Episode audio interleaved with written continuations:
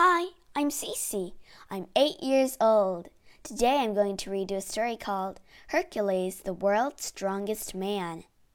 Hercules is the perfect hero, strong, fast, brave, and very proud.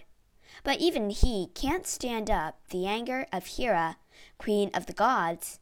His only hope is to complete twelve titanic tasks, each harder than the last to prove that he truly is the strongest man in the world. Can he succeed? Let's read the story and find out.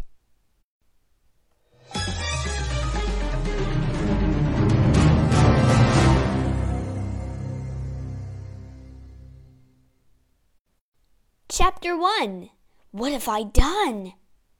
Hercules was a strong, brave, and cheerful man. But today he sat with his head in his hands, sobbing. What have I done? he groaned. My wife and children are dead, and it's all my fault.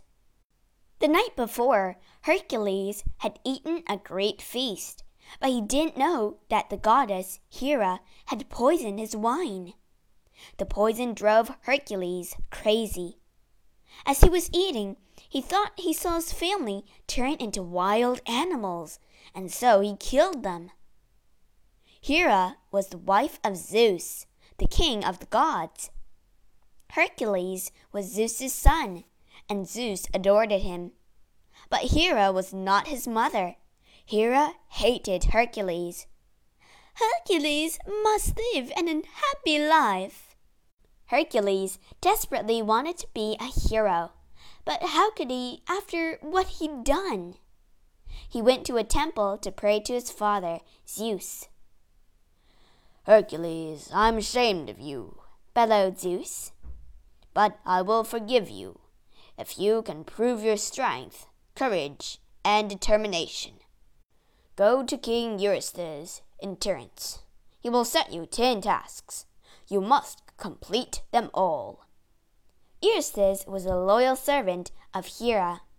Hercules knew the tasks won't be easy. Chapter 2 Wild Beasts Your first task is to kill the Nemean lions, said King Eurystheus, and bring back its skin as proof. Hercules picked up a bow and some arrows, a sword, and a wooden club. Then he set off for the town of Nemea to find the lion. When he arrived, the Nemeans laughed at him. You'll never kill the lion, they said. It has such a tough skin, and no weapon can pierce it. Sure enough, when Hercules fired an arrow at the lion, it bounced off. He hit it with his sword, but the blade bent.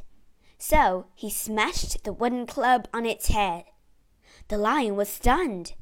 Hercules quickly grabbed the lion's neck in his mighty arms. He squeezed tightly until the lion was dead. But he couldn't cut off its skin with his sword. Instead, he used the lion's own sharp claws. Hercules tied the skin around his neck. The first task was completed. I can see that you're strong enough to kill a simple lion, said King Eurystheus. But can you kill the terrifying Hydra of Lerna? The Hydra was a creature with many long, snake like heads. Each one spat poisonous venom. Hercules was feeling brave. He even asked his nephew Iolaus to come along and watch this task. Together they headed for Lerna and the cave where the Hydra lived. Hercules set fire to some branches just in front of the cave. Thick smoke billowed into the cave mouth. The Hydra poked out a head to see what was happening.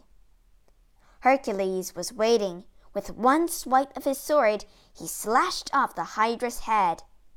This is easy, he said to Iolaus. But then something astonishing happened. Two new heads grew out of the wound in the Hydra's neck, and they spat dark venom at Hercules. What can I do? shouted Hercules as he dotted the venom. I'll never be able to kill the Hydra if it keeps growing new heads. Iolaus had an idea. He grabbed one of the burning branches. Quick, uncle, he called, cut off another head. As soon as the head came off, Iolaus set fire to the stump. No new heads could grow.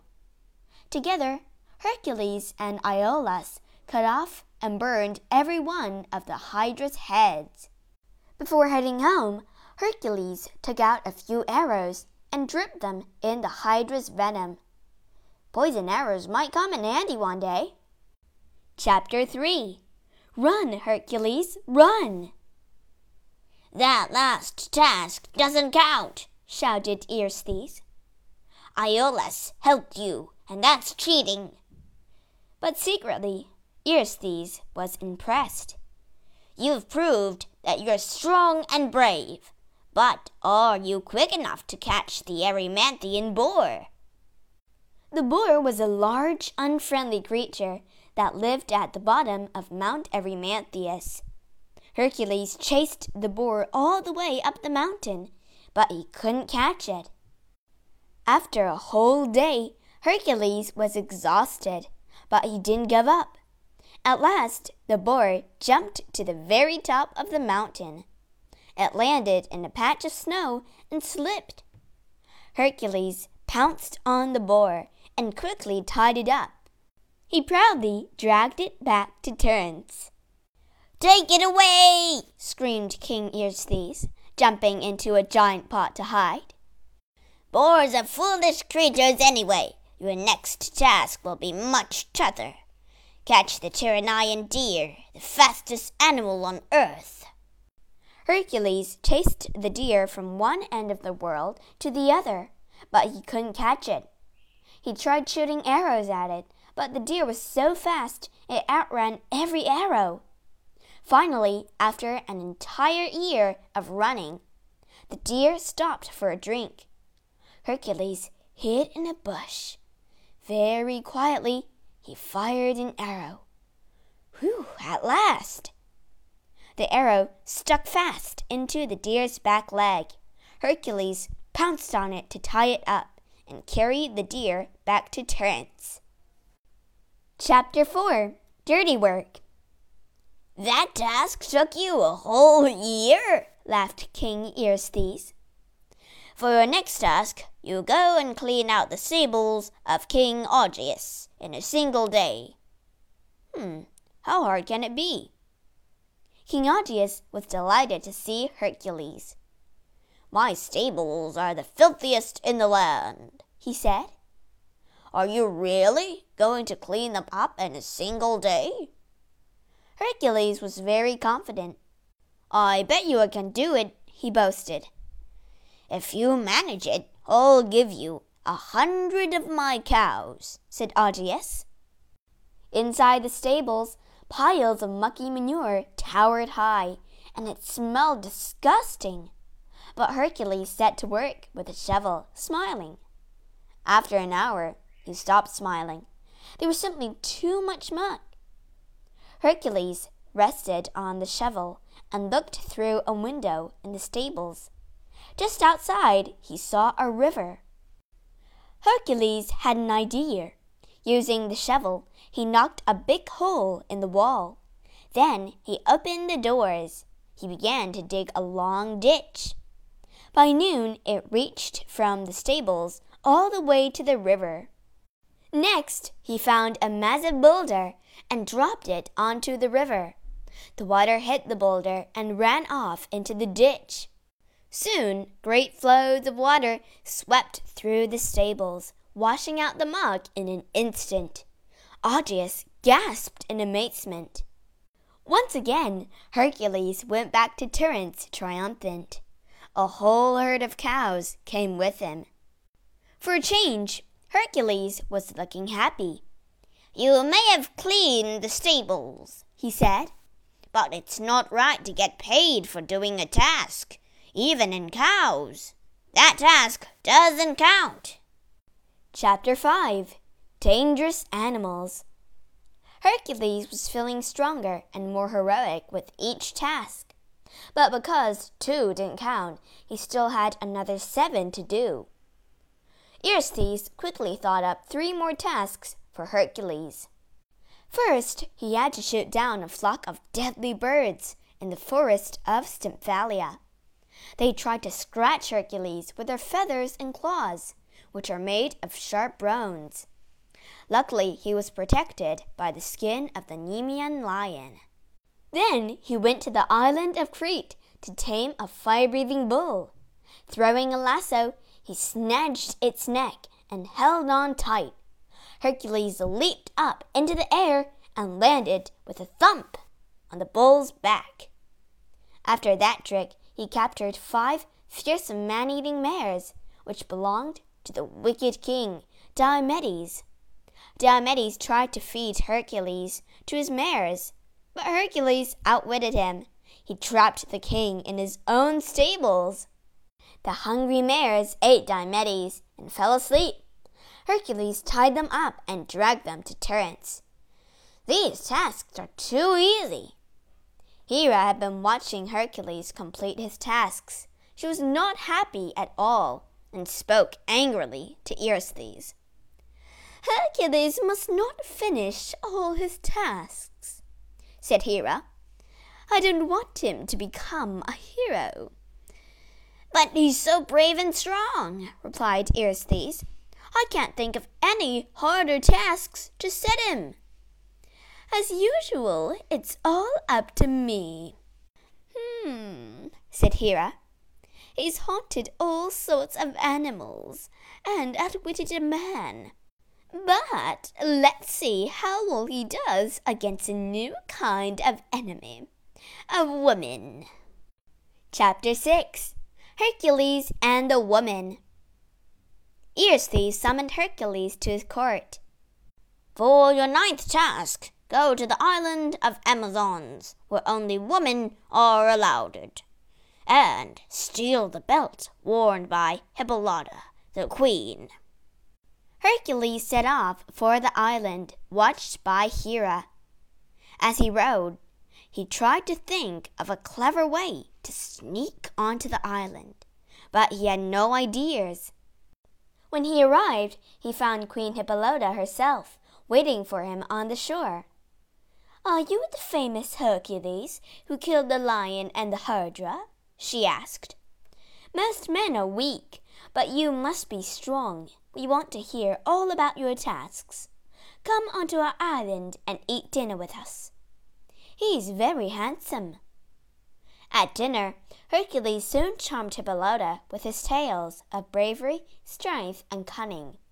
She was so impressed that she gave him her belt to take home. This made one of the dinner guests furious. It was Hera disguised as an Amazon warrior. Hera whispered to the ear of the woman next to her. See how close he is to our queen. He doesn't want her belt. He wants to kidnap her. Very quickly, the lie spread around the room. Hercules looked up from his food to see a crowd of angry faces. Gulp. Hercules charged out of the room, fighting his way to the beach. He managed to jump back into his boat just in time. Chapter 7 Far of Lands Hercules was exhausted. He had hoped to rest before his tenth task began. But Eurystheus didn't want to wait. Go to the island where the monster Charon lives, he said and bring me his cows. Wearily, Hercules got back to his boat.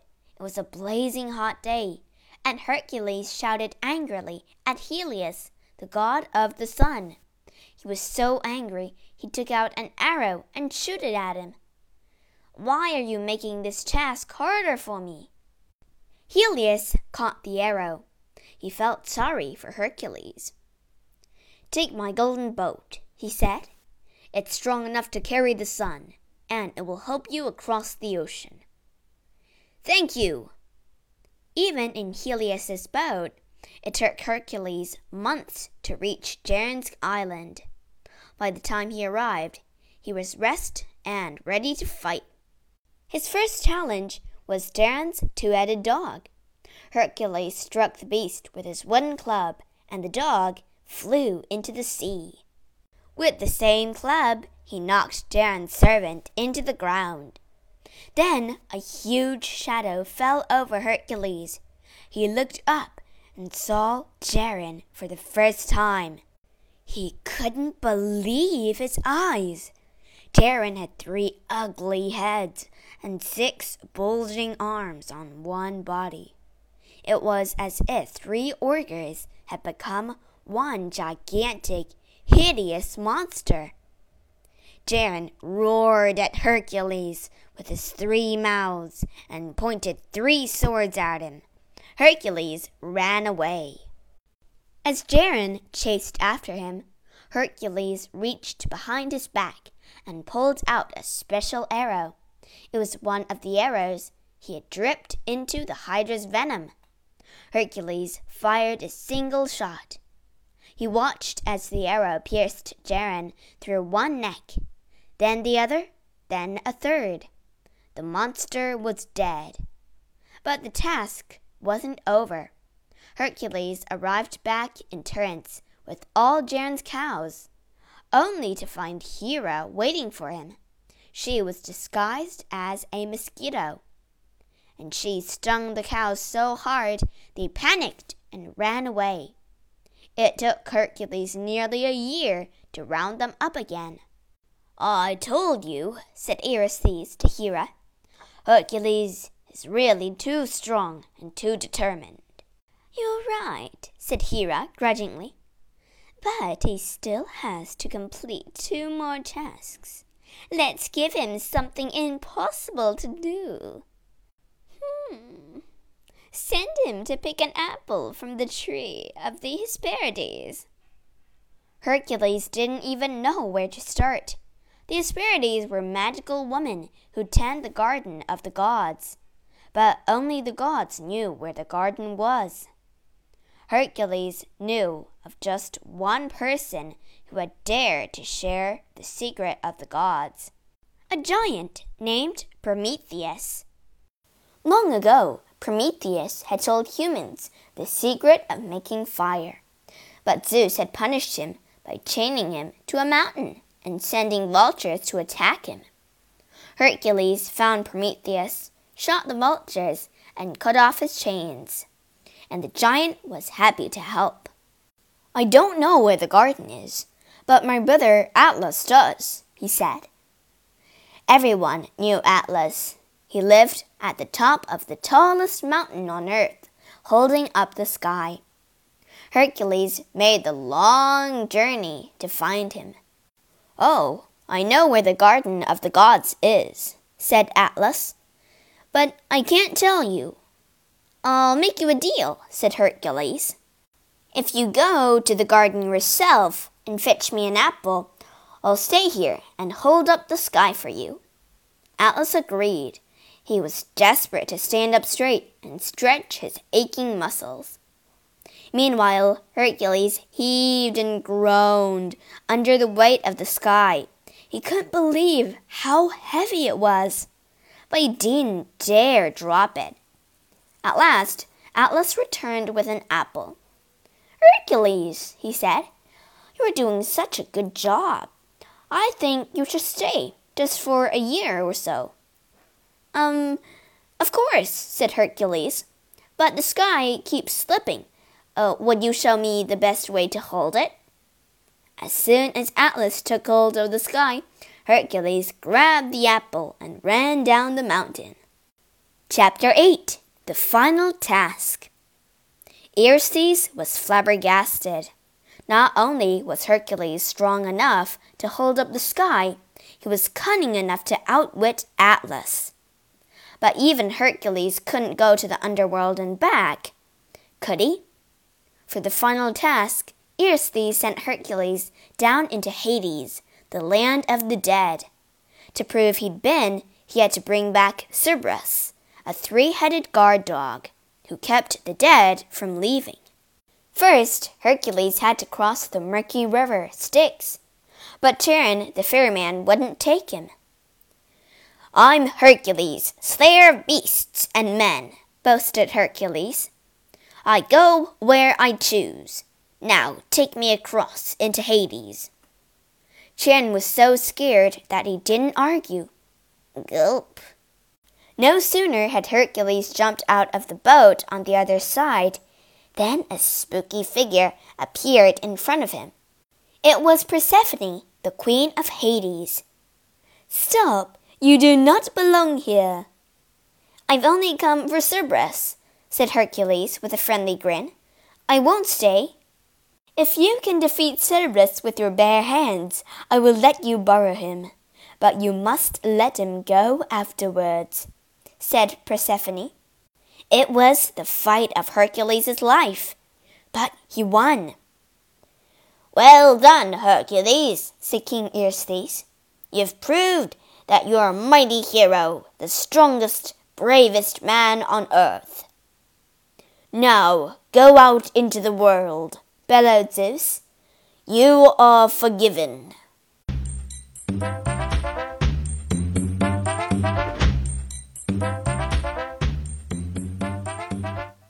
A hero's life. Even when he was a tiny baby, he plotted to kill Hercules. She dropped a snake into his crib one night, but Hercules strangled it with his bare hands. Before he began his twelve tasks, Hercules already killed giants and sea monsters. It took him ten years to complete all the tasks. Afterwards, he went on a long adventure with his friends Jason and the Argonauts. Legend says that when Hercules died, he became a god.